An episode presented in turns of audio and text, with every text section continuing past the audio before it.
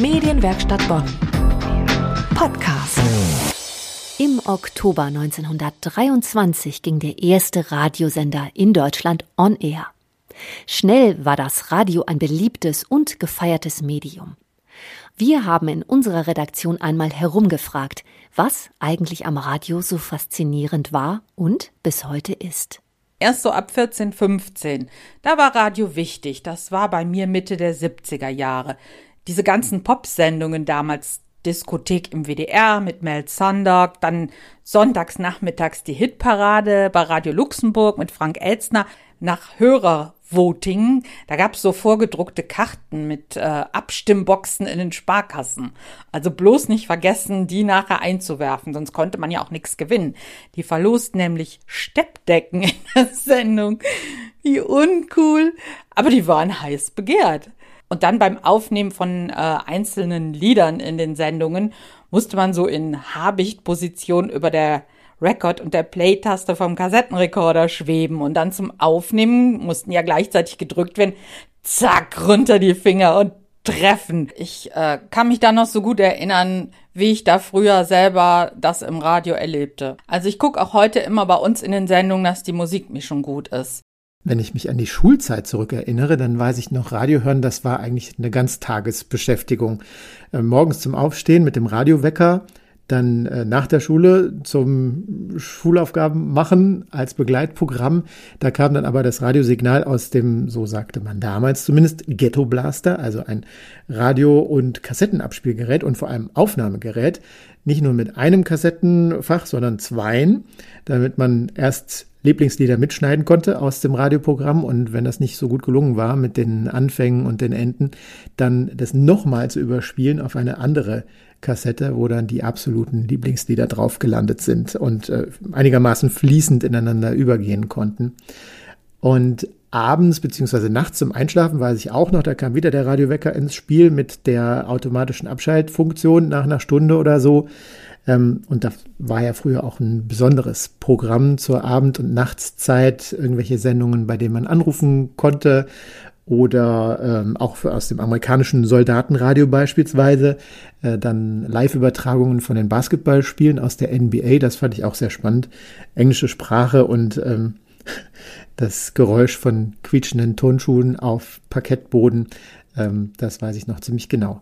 Heute ist das immer noch so, zum Aufstehen auf jeden Fall, Radiowecker anmachen und ansonsten hat sich das Radiohören aber auch an andere Orte verlagert, zum Beispiel in die Küche, äh, als Begleitprogramm zum Kochen oder auch für unterwegs. Das war ja lange Zeit gar nicht so komfortabel, weil das UKW-Radio immer irgendwann angefangen hat zu rauschen, wenn der Empfang nicht so stabil war.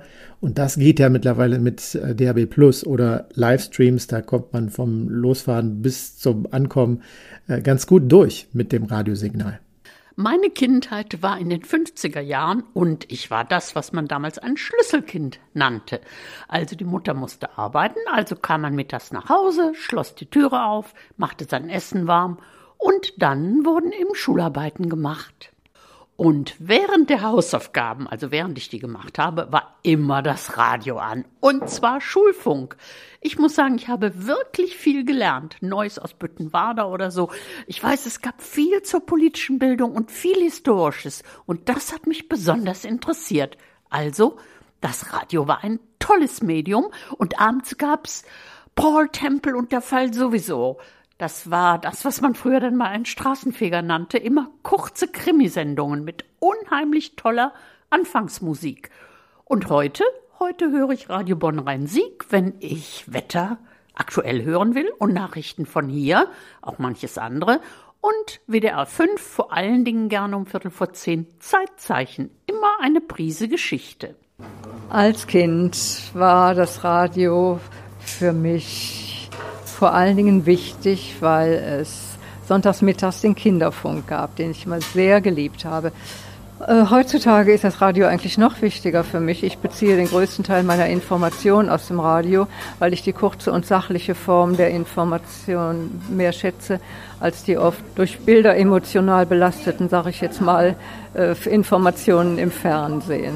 Als Kind habe ich den Kinderfunk gehört Fand ich ganz toll. Und später den Schulfunk. Besonders die Wissenschaftssendungen haben mir unglaublich gut gefallen, die immer so eine halbe Stunde gedauert haben. Und da habe ich viele Informationen bekommen. Und das fand ich ganz super. Muss allerdings sagen, heutzutage beziehe ich meine ganzen Informationen aus Tageszeitungen und Fernsehen.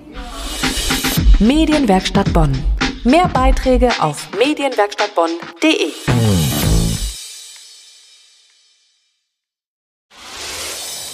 Hi, ich bin Kira aus der Medienwerkstatt Bonn. Wenn du selbst mit dem Gedanken spielst, in die Medienwelt einzusteigen, dann hör doch gerne mal in unseren Podcast Dein Weg in die Medien rein. Einmal im Monat spreche ich mit echten Medienprofis darüber, wie sie es in ihrem Beruf geschafft haben und welche Tipps sie dir geben würden, wenn du selber durchstarten willst. Dein Weg in die Medien. Den Link zum Podcast findest du in den Show Notes.